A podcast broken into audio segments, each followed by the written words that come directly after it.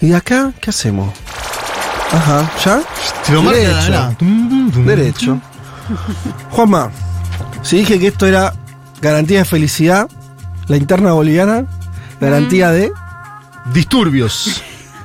Porque además, digamos esto, sin estigmatizar a nadie, la sociedad boliviana tiene varias características interesantes. Algunas le dijimos, es muy organizada. Los bolivianos son tan organizados, organizados comunitariamente, políticamente. mm, Es una sociedad organizada. Y, ¿cómo decirlo? Son más picantes. ¿No? Yo he visto, solamente, yo me tocó ver algunas manifestaciones, además de la represión de Áñez y todo eso, pero ¿cómo, o sea, si acá hubiera una manifestación de campesinos bolivianos, el arrugue que habría en las calles de Buenos Aires sería para ver, Y seguro. porque estéticamente ya te marca una voz como acá estamos y no estamos jodiendo, ¿no? No, y cuando hay internas hay internas y cuando. No es que vuelan sillazos, vuelan otras cosas. Dinamita, directamente. Dinamita. Bueno, entonces... Eh, bueno, a ver, habíamos hablado un poquito en esta misma columna sobre la interna del movimiento al socialismo. Habíamos aprovechado el pedido de unidad que hizo el ex vicepresidente Álvaro García Linera llamando a Luis Arce Catacora, eh, el ex ministro de Evo Morales y el propio Evo Morales, básicamente a deponer las armas, ¿no? Era lo que planteaba eh, García Linera, que decía que sin la unidad de ambos se perdía en el año 2025. Las elecciones son muy lejos, 2025. Y ahora nos encontramos con una noticia que vamos a contar en esta columna, pero es cómo se llega de ese punto, donde alguien pide unidad, a que uno de los dos actores involucrados diga, tengo un enemigo más. Básicamente, trabajaremos acá sobre esa hipótesis. Vamos a empezar con un hecho que pasó a fines de marzo. La celebración del cumpleaños del MAS. ¿Viste cuando se celebra un cumpleaños pero hay un ambiente tenso? no. Lo peor. O sea, cuando lo que pasa es, uy, no, encima está el cumpleaños. No, ¿Viste claro. cuando Sí, se transforma en Es quisieras que no estuviera ese cumpleaños porque que ir al exacto. cumpleaños. Porque en el cumpleaños vos, si sos eh, quien, quien hace las invitaciones, Sí. hace la lista de invitados. Invitado, sí. Y por ahí invitas a dos o tres que decís, a este Mm. le invito, pero no va a venir. Ah, y va. Y el otro va. Entonces, Evo Morales hizo la serie de invitaciones y dijo que vengan el presidente y el vicepresidente del país. Eh, iba a decir García Linera, mirá lo que es el fallido. Arce Choquehuanca. Sí. Evo- o sea, Evo- Evo los invita a ellos en marzo al cumpleaños del MAS. Claro, Del- que lo hizo en partido. Cochabamba. Como diciendo, a ver si vienen a casa estos dos. Y fueron. Sí. Fueron a casa y hablaron. A ver, habló poco Arce, habló 10 minutos. Yo consulté a gente del Arcismo y me dice, bueno, él, él habla eso, no, no es un tipo que te vaya a deslumbrar por el carisma. Evo Morales habló 55. Y ahí vos ya te das cuenta en una cosa tan sencilla como los tiempos, quién intentó ser la figura de ese evento porque es el líder del partido, el líder Claro, del claro. socialismo. Y después hay una imagen muy fuerte que puede ser Hasta de- ahí yo no veo signos graves. O sea, más allá de que. Quiero decir. Es, Evo es el símbolo de Sí. ese movimiento claramente. Que, que hable más él en un encuentro de aniversario de la fuerza No, política. puede ser, ah. Hasta ahí, normal. Y ahora te va a pasar el discurso. Ah, bueno. Pará, pará. Y otra No. cosa que alguno la, alguno la había comentado como superflua, pero para mí tiene significado. Yo soy mucho de mirar los gestos en la política, porque me parece que son importantes. Sí. No para hacer un análisis fotográfico, pero en un momento van todos a saludar a Morales. Y pasa David Choquehuanca y lo elude, pero como quien elude, ¿no? Pasa directamente, no lo saluda. Vos ves la Ah, cara de bueno. Morales. Claro, claro. David Choquehuanca, Aymara como Morales, directamente Chau. Sí, sí, como si fuera Enzo Fernández jugando en el Mundial, Sí. siguió de largo. Eso hizo el vicepresidente actual de Bolivia, que vamos a volver hacia el final de esta columna porque se metió con todo. Escuchemos un poquito de Evo Morales, que dice, la verdad, Lucho, no estamos como antes, Lucho. No estamos como antes, saben todas y de todos. Saben, es importante un poco repasar y mejorar la gestión pública. Hermano Lucho, presidente, tiene que mejorar su gabinete para hacer una buena gestión política y terminar su gestión como presidente.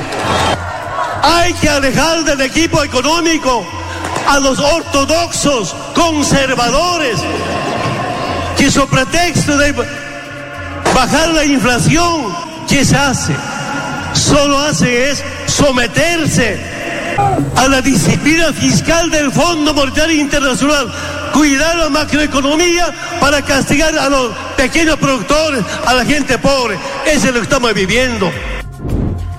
Bueno, acá Evo trae un debate. Es como, es como si Cristina se hubiera salteado todas las etapas intermedias, ¿viste? O sea, Cristina hizo medio ese camino, pero en dos años y como, che, mirá, tal vez hay unos funcionarios que no están, no son. lo Eh, funcionarios Che, que no mirá funcionan. mirá que la, que linear por ese salario. Mirá que, ¿viste? Y este. Es verdad lo que decís, todo de una a lo guaso. A lo guaso. Hay- no estamos como antes, hay que mejorar la gestión pública, hay que mejorar el gabinete, hay que alejar al equipo económico. A los, ahí yo te digo que ya incluso. Yo creo que Morales tiene también convicciones y valores, que no es solo una disputa personal, Sí. que hay otra cosa de fondo. eh, hay- que él cree que hay una ortodoxia en el equipo económico. Ahora, también la había, porque Arce Catacora. Él lo decía. Mirá, de hecho, Los Chuquiago Boys le decía Evo Morales. Que era como para. ¿No? Parafraseando el tema de ¿Cómo los, era? los Chuquiago Boys. Chuquiago. Los Chicago Boys parafraseando el tema de los Chicago Boys, que manejaban.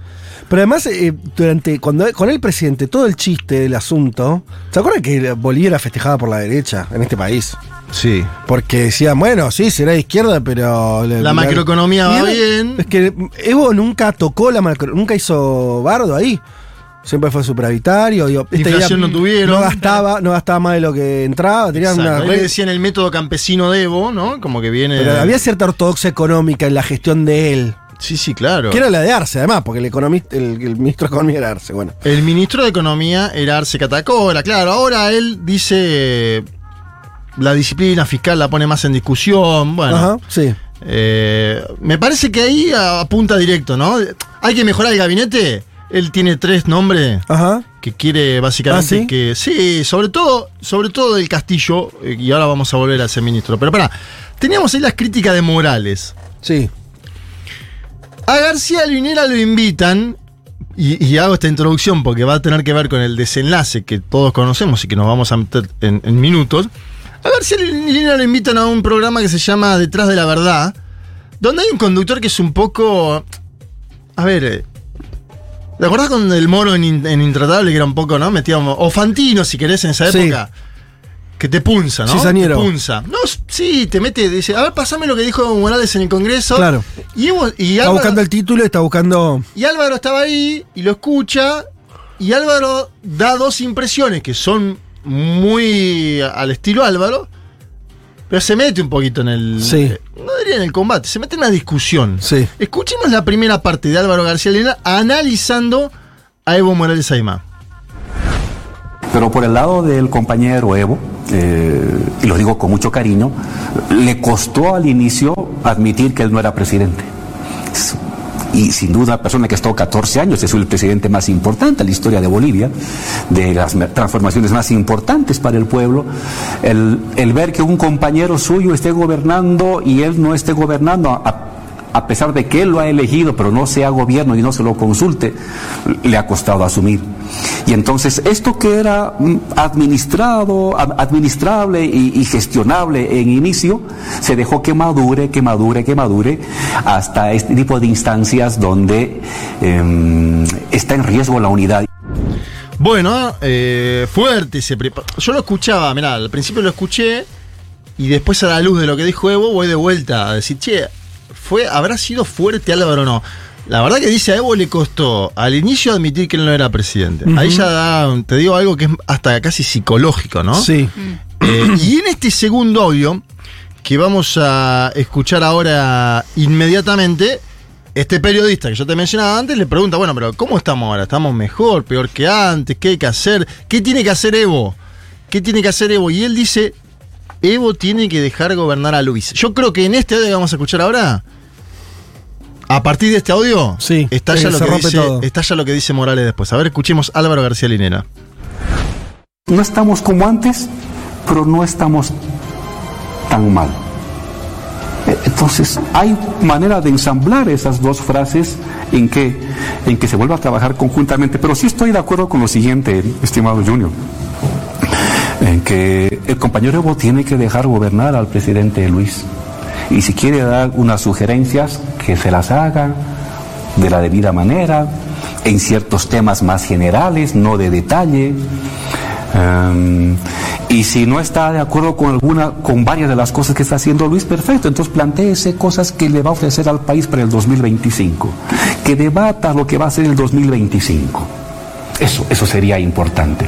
Es decir, quisiéramos ver, y lo digo con cariño y respeto, sabe el profundo uh, respeto que yo tengo por Evo, es, un, es una figura monumental de la historia de Bolivia. Uh, quisiéramos a un Evo pensando más en grande. Bueno, eh, toda frase, ¿no? Que, que serían graf. No estamos como antes, pero no estamos tan mal. Sí. Evo tiene que dejar de gobernar a Luis y sugerir de la debida manera. Es decir, ahí le está diciendo, no está sugiriendo de la debida manera. Quisiera ver a un Evo pensando más en grande. Son todas frases que abajo el socalero podría, ¿no? Hacerse un. Ah, me dejas decir una cosa, ego. porque, porque me, me parece que das como en un punto tan, tan central esto del zócalo, lo ligas con el zócalo.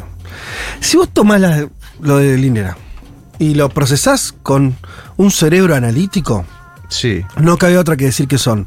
Es una respuesta moderada, Moderadísima, ¿no? que Seguro. no, no echa culpas medio a nadie, solamente dice, che, no es tan grave, bajemos un poco el tono, en todo caso, si, si Evo empieza a tener di- diferencias este, programáticas, que diga cuáles son, como para, para llevarlo al terreno de la política.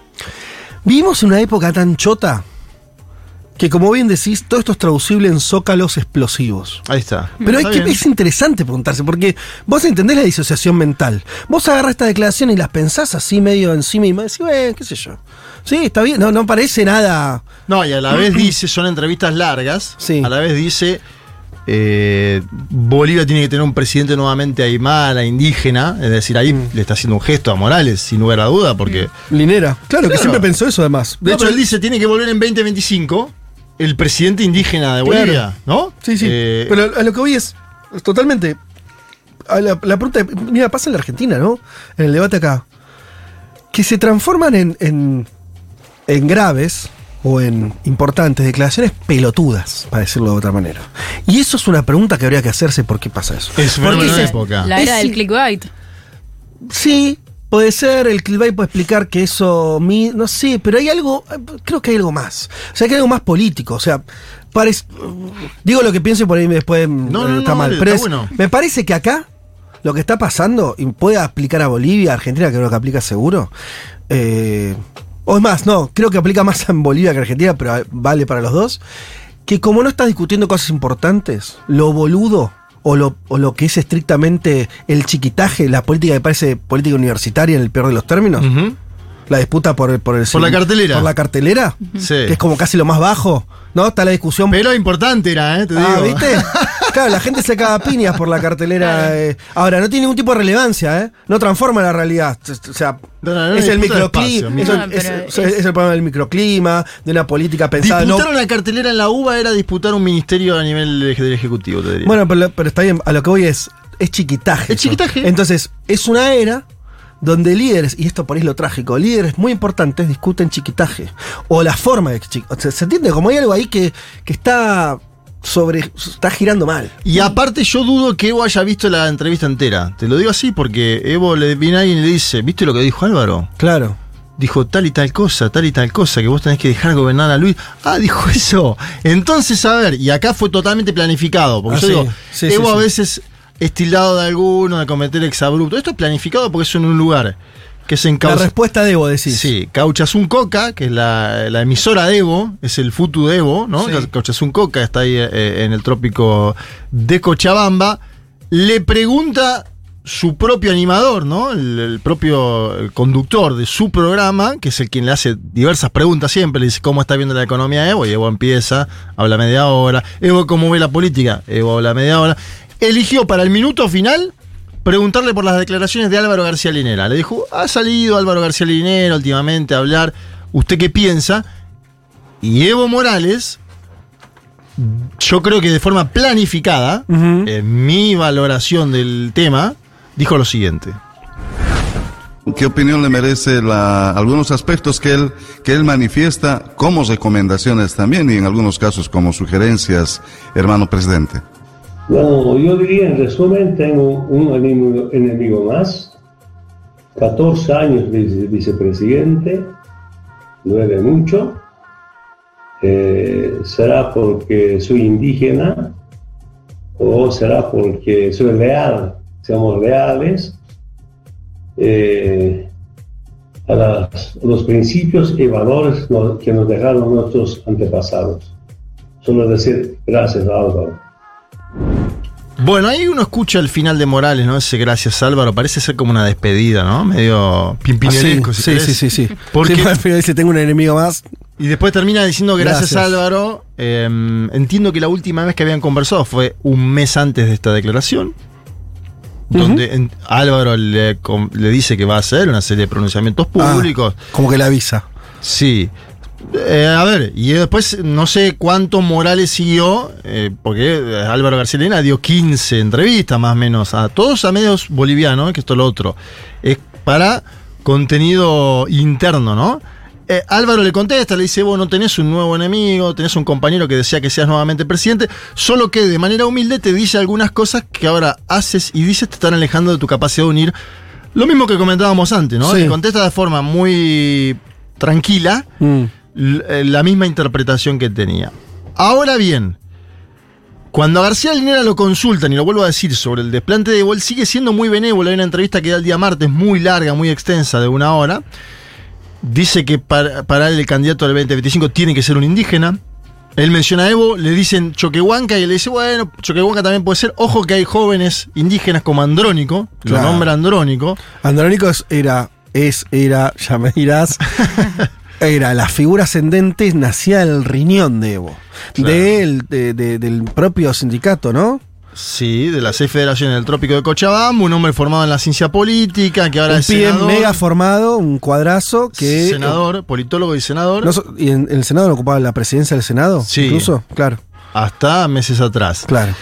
Atención con el nombre andrónico porque algunos dicen podría ser insólitamente algún tipo de prenda de unidad entre los espacios. ¿no?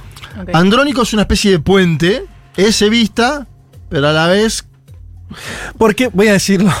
Bueno, uno, eh, uno termina haciendo las cosas Podría ser un una especie- te iba una especie decir. de guado. Uno decir, che, no hay que hacer eh, traslaciones. Bueno, Eh, se eh, ma- tómelo como una metáfora. un guado, guado de Pero Pedro. tiene algo de eso, Sí, ¿no? Porque Guado, esa cosa de, bueno, viene el riñón de Cristina y al mismo tiempo tiene claros signos de alguien que, eh, que tiene rasgos personales, ¿no? Particularidades, una forma de acercarse, en este caso, a los empresarios y bla, bla, bla.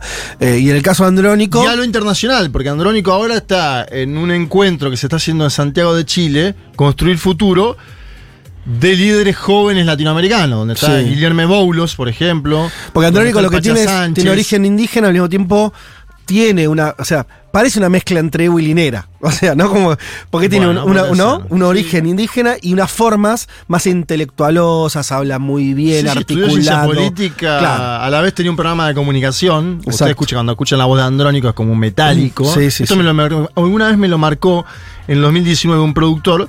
Yo le llevé un audio de Andrónico en el medio del golpe, que era el único del que estaba hablando dentro de Bolivia. Sí. Me dice, ¿tiene voz de locutor? Yo, eh, Es cierto. ¿Estudió locución? No sabía. Tenía un programa, Ah, tipo. Sí, sí, habla muy bien. Bueno, eh, em, pero también tuvo entonces sus diferencias con Evo, que no sean tan públicas. ¿Cómo ves esa relación? Pues yo lo tenía como un evista puro 100%, digo, como... Y viste, a ver, sobre Guado te podría decir lo mismo. Claro, Guado, claro. ¿no? Guado era un cristinista Sí. puro y duro, y después hay algunas cosas que, Sí. ¿no? Más de personalidad, que puede llegar a dialogar con. Sí, sí, sí. Eso, eso mismo. Sí, eso mismo te diría. No, pero no es que hoy, no está catalogado por Evo como un, un traidor más, como. Hoy un- no, te digo la semana que viene. Viene, andás a ver, ¿no? claro. Andás a ver qué pasa.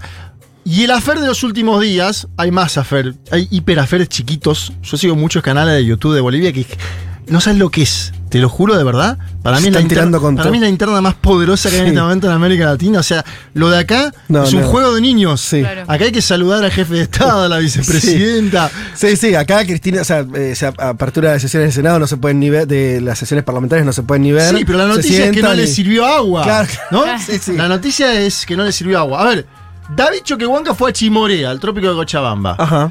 Fue sin consultar, estuve averiguando, la- lo que les indican es, viene sin consultar a las centrales sindicales alineadas con Evo. Se va a juntar con una central pequeña. ¿Qué pasó? Le bloquearon básicamente ca- una buena parte del trópico de Cochabamba.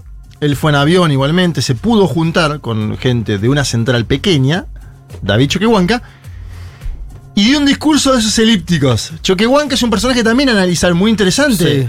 Es un líder aymara, también formado, eh, que él habla como los chinos, viste que los chinos hablan de Sí. 5.000 años. Tiene otra temporalidad, Choquehuanca. Exacto, Choquehuanca dice... Tiene esa famosa frase, le creo más a las arrugas de mi abuela que a los libros, una cosa así. Bueno, por O sea, ejemplo. tiene, tiene una cosmogonía así. Pero Eh, acá, con su idea de descolonizar, que es una frase que usó Viole Sí. al, al- al presentar su columna de este año, el- la descolonización, él dice, si hay algo que es colonial, es el culto a la personalidad. Entonces, a partir de eso, aprovecha en Chimoré, en el Ajá. trópico de Cochabamba, para sin mencionarlo pegarle a Evo Morales. Escuchen porque es muy interesante lo que dice de forma analítica. Escuchemos a David Choquehuanca. Pero ¿por qué el 2019 el MAS ha perdido credibilidad? ¿Por qué hemos bajado del 62 punto tanto al 47 punto? ¿Por qué hemos bajado, hermanos? ¿Por qué hemos bajado del 62 al 47? Tenemos que preguntarles, ¿cuáles son las razones? ¿Qué hemos hecho? Necesitamos descolonizar el culto a la personalidad. Porque el culto a la personalidad es un hábito colonial, hermanos. ¿Mm? Es una práctica colonial. Y nuestro proceso se llama proceso de descolonización. Y la renovación es algo natural. Renovación es igual revolución y cambio. Y todos los días nosotros nos renovamos, pues. No, es- no necesitamos. Cada año, cada año cumples, ¿no ves? No te estancas, pues. Bien, ahí estaba, ¿no? Los tres puntos, eh, 2019 pérdida de credibilidad. Él dice, Sí. básicamente está diciendo, porque el candidato fue Evo. Acuérdense que Evo pierde Sí. un plebiscito para postularse. Y todo el mundo, ¿qué decían ahí los analistas? ¿Quién va a ser el candidato del MAS? David Choquehuanca. Mm. Era el que más sonaba en ese momento. Y Evo dice, no, voy a ser yo el candidato. Sí. Y Evo va, gana por 10 puntos, la comunidad internacional dice sí pero no, Almagro se mete, mete la cola, el golpe. Descolonizar el culto de la personalidad y habla de la renovación como algo natural. Porque está esta idea, ¿no? Están eh, el más eh, de Evo y por otro lado, entre comillas, los renovadores del más. Bueno, Choquehuanca se sitúa sin lugar a dudas ahí. em, hay problemas con la visita de Choquehuanca. Choquehuanca es el vicepresidente en funciones. Fue un lugar donde estaba bloqueado, ¿no? La- la- las calles, los lugares cercanos ahí. Eh, hay una posible denuncia penal a un eh, senador evista. Por eso digo que la cosa escaló mucho. Leonardo Loza, eh, hay un diputado del bloque arcista que es Cuellar de apellido, que siempre acá pasamos audio porque es el loco que le dispara a Evo todo el tiempo. Le va a hacer una denuncia penal a Leonardo Loza, que es de eh, Evo Morales. Bueno, para el final dejé lo, lo estatutario, porque esto es lo otro. ¿Cómo es lo, estatu- lo estatutario? Hay, ca- es- hay cada cosa acá. Bueno, Porque son otra cosa, otra cosa que tienen los bolivianos. Recontra apegados a, mm, a, la- a ciertas formalidades. ¿Vos viste? Sí, viste que vos eh, No es que es un- no hacen es- una invitación a un congreso y te mandan 22 cartas firmadas con 18 Sí, sellos. sí, sí. Y además en, en- en- en su en cómo funciona, le da mucha bolilla a esos eh, a las instancias partidarias, a, digo, no hay como una cosa que creo que tiene que ver eso de ser muy organizados, de que tiene la cultura de la organización Bien. muy metida, bien. Me gusta. Y entonces, El presidente del MAS es eh, Evo Morales Aymán. sí, El MAS cambió el estatuto en el año 2021, el año hace dos años, sí. hace dos años.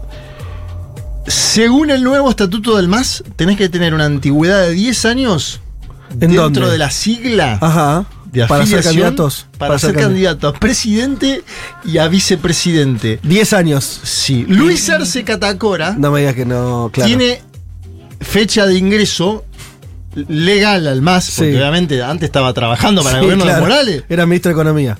En el año 2018. Ah. Se anotó en el 18. Obviamente hay una diputada del sector de Luis Arce Catacora que ya presentó una acción de inconstitucionalidad Claro, para esa normativa partidaria. para esa normativa. Acuérdense que Evo Morales lo cumple largamente esto, porque Morales tiene Sí. ficha partidaria creo que 2002. Sí. David Choquehuanca también es socio fundador, digamos. sí. Pero Luis Arce Catacora podría tener un problema legal en ese aspecto. Obviamente, yo creo que la diputada esta de Isicho que lo presenta y que también puede tener luz verde del tribunal. Acordate que quien lo habilita a Morales es el tribunal también. Cuando pierde aquel famoso plebiscito. Está todo abierto en Bolivia. No estarían contando un elemento para bancar a Evo. Claro, Evo, ¿qué le importa a Evo si, lo, si este blanquito magro lo banca o no? Pero no estaría, no lo siento, muy, lo siento un debate medio extraño, ¿no? O sea, donde es muy difícil no caer en algo que no quisiera caer, porque me pasa como a Linera, lo valoro mucho a, Evo, en que haya otra cosa que su deseo personal, que es válido, pero uno se pregunta, ¿es válido hasta poner en riesgo el proceso? No. O sea, los deseos personales, la ambición política personal está válida hasta cierto punto. Yo ayer consulté alguna fuente de levismo que me decía, uno, A ver. la economía está golpeada y escasez de dólares. Este es un hecho Sí. que lo van a ver en algunos portales Sí, claro. informativos. Es decir, si vos querés comprar dólares en el Banco Central Boliviano, te dan fecha para mayo, Mm. es decir, tienen que esperar más de un mes, ¿no? Cuestiones que antes en Bolivia eran más impensadas, pero tiene que ver con los problemas No- no tiene- derivados de la actual situación internacional, ¿no? Y no, está- no sería un problema de las masas populares. O sea, a ver. No. Ahora Claro. bien, esta misma fuente masista me decía Sí. que la caracterización que hizo Morales de enemigo sobre Álvaro García Linera en algunos sectores del propio movimiento al socialismo cayó bien. Yo no te puedo decir si esto es verdad o mentira. Te Mm. digo lo que me dice una fuente del levismo. Ajá. Después hablo con fuente del arcismo y me dicen, vos ves lo que está pasando, ¿no? Claro. Te das cuenta. Claro. Claro, que está chiflado. Eh, eso me dice el arcismo. Claro, Vos- sí. Claro. No, nadie de- del ejecutivo que esté cumpliendo funciones, pero alguien del arcismo me dice, Sí. vos te das cuenta Sí, sí. lo que está pasando. Te mandan links todo el día. Evo Morales eh, dice no estar más en el gobierno. Sí. Bueno, están jugando los dos fuerte, los dos sectores, ¿no? Después en el medio aparecen impresentables también, que es lo que decía Álvaro Linera hace tiempo atrás, ¿no? Eh, no importa, iba a comentar un caso de Carlos Romero, particular, un ex ministro de Evo, opinando sobre cuestiones, con un audio filtrado. Me- parece que ya no da meternos ahí, pero eh, la verdad está muy álgido y no se sabe bien para qué lado cae la moneda. Ahora, no está apareciendo, o no estaría, te pregunto, eh, esto decía debates, volvamos a la Argentina como diferencia. Desde que Cristina empezó a diferenciarse, marcó siempre cuestiones que tenían que ver con desacuerdos más o menos concretos con la gestión. Vos podías marcar, bueno, qué el, el acuerdo con el fondo, sin ir más lejos. No importa la evaluación que hagas de eso. O sea, te puede parecer la crítica correcta o incorrecta. Ahora, una crítica que era estrictamente política. Sí, sí, después me Eh, acuerdo que dijo Cristina Kirchner que hay asalariados que no llegan a, a fin de media. Que eso no es una, crítica. es una crítica no concreta, hay que decir, che, hay gente que la está pasando mal. Como crítica, te me pongo el otro y digo, bueno, está, Cristina, ¿y qué hacemos? Pero es verdad que si esa general, en particular, por ejemplo, arrastra, ¿cuánto arrastra el gobierno la discusión si tienen que haber aumentos salariales por decreto? Sí. El cristianismo dice que tiene que haberlo, el gobierno se empacan que no. Bueno, es una discusión, por lo menos, tiene una tiene, tiene. Vos encontrás posicionamientos políticos sobre gestión concreta. Acá no los estoy viendo. Al principio era por el ófico, ¿te acordás? Al principio era por Biondi, los voceros, ¿te acordás? Sí. Las primeras cartas Sí. fueron más para ese lado. Sí. Desde el acuerdo con el fondo, el nuevo Sí. acuerdo, para acá, es todo más político-económico, me da la Sí. sensación. Claro. Yo creo que Morales quiere ahora. Morales también empezó por la. Claro. Por la de los funcionarios, funcionarios que no funcionan. Sí. Y ahora ya quiere ir a lo económico, la falta de dólares. Y fíjate que dice, quiero ayudarlo a que termine el gobierno. Esa frase para mí es fuerte, ¿eh? No, por eso es un tiroteo que, además de que es otra escala la de acá, donde lo, lo veo. No estoy viendo el sustento. Me está faltando porque. Bueno, porque lo, lo- lo que decimos acá, los resultados del gobierno boliviano son entre aceptables y muy buenos. Claro. No, no es que.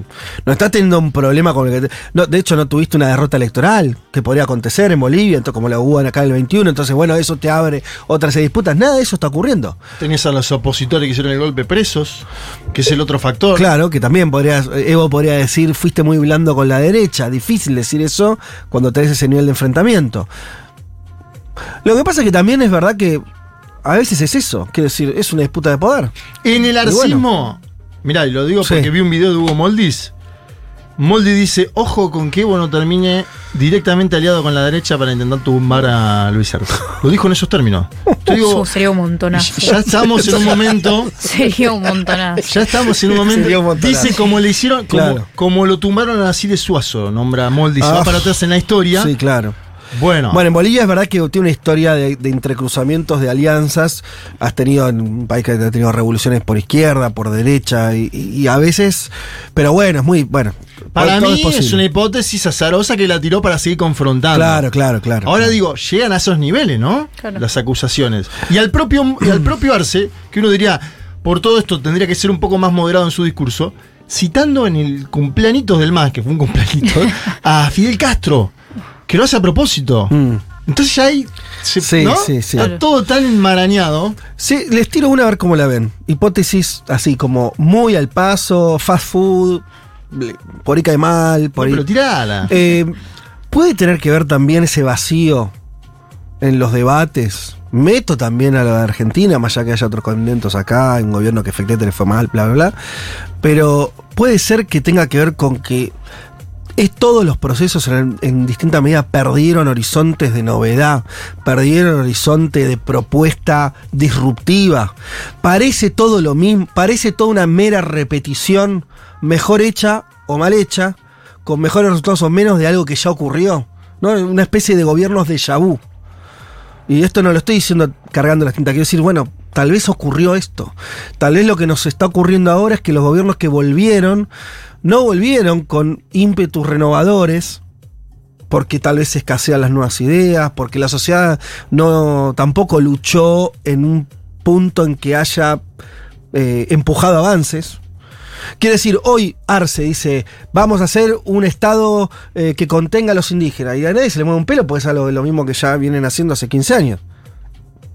¿Se entiende? O sea, Sí, sí, las sí. mismas ideas perdieron el filo, en parte, por la novedad de que triunfaron, en parte. Quiere decir, No, parte del Álvaro- programa ya está hecho, ¿se entiende? Álvaro te agrega algunos condimentos que para mí es para pensar. Por ejemplo, el tema del litio. Sí. La administración del litio boliviano Ajá, hoy. Sí. Bueno, él lo pone sobre la mesa y dice, ¿por qué Bolivia hoy tiene exporta por 13 mil millones de dólares y no por 20 mil? ¿No podríamos hacer algunos avances concretos que él le llama reforma de segunda generación? Acordate que nos lo dijo Sí. eh, cuando nos juntamos. Esto lo dice con- Linera. Sí, con las y los oyentes. Pero viste que Linera dice también que no hay un programa nuevo. También dice todo esto que está pasando, en parte, viste, porque él intuye, Linera tira eh, algunas cuestiones, pero dice, bueno, todavía no está claro qué vinieron a hacer estos gobiernos o qué, cuáles son el- ese, esas segundas reformas. Aparte que ya se hizo la primera tanda, ¿no? La Exacto. nacionalización se hizo. Te pongo otro ejemplo argentino. El día que Cristina anunció la AUH, cambió la política argentina, posicionamiento, o sea, pateó el tablero. Haces ahora, informás que hay un plan, no, sé, nadie, es lo mismo. Entonces, y lo que no pasó es que haya venido, creo que no pasó en ningún lado, y te, te meto a Lula. Te meto a Lula, donde se está diciendo lo mismo en algún punto. Esta idea de Lula, pues, eh, como, bueno, el gobierno empezó más o menos, y pero mm, Lula volvió a hacer en, en mi casa. eh, Bolsa. Familia, Mi sí, los lo- programas históricos de él, ¿no? ¿Cuál es el impacto político de eso? Y poco. no, es que, no es que la gente se está saliendo a la calle diciendo, no lo puedo creer, aguante, el- ah, sí, sí, lo que ya hizo. Y no parece haber una novedad, no parece haber una cosa más disruptiva. Me parece que algo de eso hay. Sí, y hay, eh, o sea, es, es interesante, por ejemplo, para comparar con el caso de Colombia. ¿no? De Petro es la primera vez que un gobierno de izquierda pone sobre la mesa estos debates que en otros países de América Latina ya conocemos y ya vivimos y ya analizamos y quizás no hay tanto ese elemento de desgaste. Claro. En ese sentido concuerdo. Pero por otro lado pienso que hay, o sea, hay más para hacer, digamos. Hay, hay segunda, tercera, cuarta generación que se pueden hacer y también se pone como sobre la mesa hasta dónde estos gobiernos eh, progresistas o más eh, de, de- de centro izquierda, digamos, están dispuestos a, a- a- a tirar para ese lado y hasta dónde no. Y que ahí hay ciertos debates capaz de, de la juventud que no, no, no permean en esos gobiernos. Entonces, como bueno, a mí se me viene mucho, que igual eso es como mi impronta personal, pero se me viene mucho el ambientalismo. Es como... eh, tenés, tenés un montón para hacer en ese sentido y tenés una generación entera exigiendo, pidiendo por esos, por esos debates y no se dan esos debates. Eh, eh, eh, concuerdo, también concuerdo que son agendas que son. eh, que está lejos de ser una, un- una cuestión programática. Si yo te pregunto, bueno, está, ¿y, y cuál sería la demanda uno del ambientalismo? Que el gobierno argentino hiciera qué? Y, por ejemplo, que el gobierno argentino pudiera gestionar el litio de manera nacional. Sí. O pero- sea, tenemos. ¿Y Estoy qué- diciendo como un. ¿Pero qué sería eso? Y Trato de, de cer- una nacionalización del litio sería fantástica. Bueno, pero ahí además a lo provincia, AMLO. no, no, está- Eh, Claro, está, está trabadísimo, eso no va a suceder, no, digamos, no un puede cambio suceder. constitucional para quién, quién maneja los recursos. Pero además, o sea, yo me lo imagino en el sentido de que, como, como decía, como decían en el caso boliviano, de que bueno, sacan, no, no recuerdo exacto los números, pero dijiste 13 millones y que podían sacar 20, algo así Sí, era. 13.000 13 millones. 13 mil millones y que podían sacar 20 mil. Bueno, acá, de los tres países del Triángulo del Litio, Argentina es el que menos ventajas saca de, de eso. Entonces vos decís, bueno, tenemos un recurso que es eh, una clave para la transición energética y Sí. para el futuro del mundo eh, en, el, en, el, en el siglo marcado por la lucha contra el calentamiento global y vos tenés el recurso que todos necesitan y no podés gestionarlo de manera eh, que, te, que te genere beneficios económicos y, y que, bueno, lo, lo traigo como en el marco de, de la cuestión ambiental por la transición energética, pero también porque la gestión de los recursos naturales tiene impacto sobre las comunidades locales, inevitablemente. Entonces después, tipo, que lo maneje una empresa transnacional versus que lo maneje el Estado argentino en relación a los conflictos que hay con las poblaciones locales, los conflictos que hay por el uso del agua, eh, bueno, hace mucha diferencia. Totalmente, yo lo que digo es que estás nombrando algo que es central, pero que, por ejemplo, la política no logró encontrar una forma de convertir eso en una acción de gobierno. Claro. Porque ¿cuál sería? Si yo te digo, y mira, el gobierno no puede nacionalizar porque lo- los li- el litio como el petróleo son de las provincias, no de la nación. ¿Y ahí qué haces con ese debate? Bueno, entonces reforma constitucional. Bueno, estás para dar ese debate. A lo que voy es... No es que la culpa es de la agenda que vos estás diciendo, lo que digo es que todavía la política no logró traducir eso en algo que le permita avanzar, que le permita Claro. ¿Entendés? Como consolidar una agenda de gobierno de una etapa. Está muy bien lo que decide Colombia. Yo tomo eso y hasta te lo amplío a México, Juanma, ¿no? ¿Qué pensás ahí? Tomo dos minutos más porque es interesante la charla. Hay una cuestión, tomo lo temporal, porque para mí lo del desgaste de los materiales, el desgaste de la, la narrativa discursiva, incluso de, las, de la obra de gobierno, existe. Y es notorio que dos países donde eso no le está ocurriendo tanto, ese desgaste, sean dos experiencias que no tienen eh, gestiones atrás. Y la de México también cuenta, aunque sea distinta a la de Sí, México, también es un tipo que tiene. Pareciera que lo que dice AMLO impacta de otra manera, ¿no? Y AMLO dice, bueno, no sé, qué sé yo, la última medida, que son todas de tendencia más o menos progresista. Eh, no, ahora acaba de comprar las energéticas. bueno, Iberdrola. nacionalizó la, la energética. Y eso tuvo Sí. un impacto. Ahora, O sea, no pudo hacer la nacionalización que él quería, Claro. pero fue y compró todas las plantas. Puso 6 Bueno. mil millones de dólares y dijo, dame 16 plantas de Iberdrola, las compró. Ahora, el efecto en México que eso pasa es que ellos vienen de, un- de- de muchos años donde los gobiernos ni en pedo tomaban esa decisión. Entonces el giro se nota. Sí, y a la vez empalma con la historia nacional, porque él dice, esto tiene que ver con lo que hizo Lázaro Cárdenas en el eso. 38 en el petróleo, claro. Pero digo, no, no, en, en otros países donde tenés una larga gestión atrás, 10, qui- 10 años, 15 años en el caso de Evo, ser renovar, eh, Claro. innovador, para usar una mejor palabra, está bien, innovador, o si quieres profundizar los cambios, no sé. Es. mm, ¿Cómo lo.? Hay veces que. Por lo menos me parece que estamos en un momento donde eso no está claro. No está claro cómo lo haces. Yo creo que lo, lo laboral es un punto a trabajar. Uf, total. Eh, me acuerdo que Lula lo planteó mucho en la campaña, ¿no? Sí. El tema de, de la gente que va pedaleando, que no- ya sí. no tiene ningún derecho laboral, va Ajá. pedaleando a llevar una, una comida a algún lugar. Eso es un tema futuro. La vivienda es un tema futuro. en Bueno, toda ningún Latina. gobierno de estos nuevos hasta ahora logró algo con eso. No, Nada. cero. Así como fueron tan innovadores y hasta hicieron las cosas muy parecidas. Vos agarrar el gobierno de Lula, de Néstor, de Evo, de Correa, de Chávez. Había muchas cosas parecidas, seguridad social, extender la seguridad social que no existía en la región, todos hicieron lo mismo, todos invirtieron en educación mucho más que los gobiernos anteriores. Había tres o cuatro cosas que eran notoriamente un cambio de época. Acá no hay cambio de época, no, no, no, no, no estamos, no, lo- no, no encontramos la agenda o no encontramos los gobiernos la agenda para impactar. Ahí hay algo, ¿no? No sé en qué. Al menos creo que mejoraría la discusión si estuviéramos discutiendo esos temas. Digo, si Evo estuviera diciendo, Bueno, ¿no? lo que plantea- Eh, Linera dice, eh, mejoremos un poco el, Claro. el tono del debate, en vez de discutir eh, pegas, como le dice él. eh, Pegas, ah, piñas No, sería, no, ¿no? pegas es funcionarios, cargos. Ah, ah, ah. Pegas es cargos. Claro. Él dice, basta de discutir pegas, Sí. discutamos programa. Y si Evo quiere discutir programa, que lo discute, diga, mi- para mi propuesta para 2025 es esta, esta y esta. Pero por ahora eso no está. Bueno, chicos, nos hemos pasado un ratito, pero bueno, viste, a veces de, de las de estas estos informes, estos enfoques en algunas discusiones que, que pueden ser interesantes. Eh, nos vamos a escuchando un poco de música y después seguimos con eh, nuestro programa. Trago sin terminar. Paula Mafía y Lucy Patané haciendo esta bella canción. Ya venimos. Ella no me habla, ella no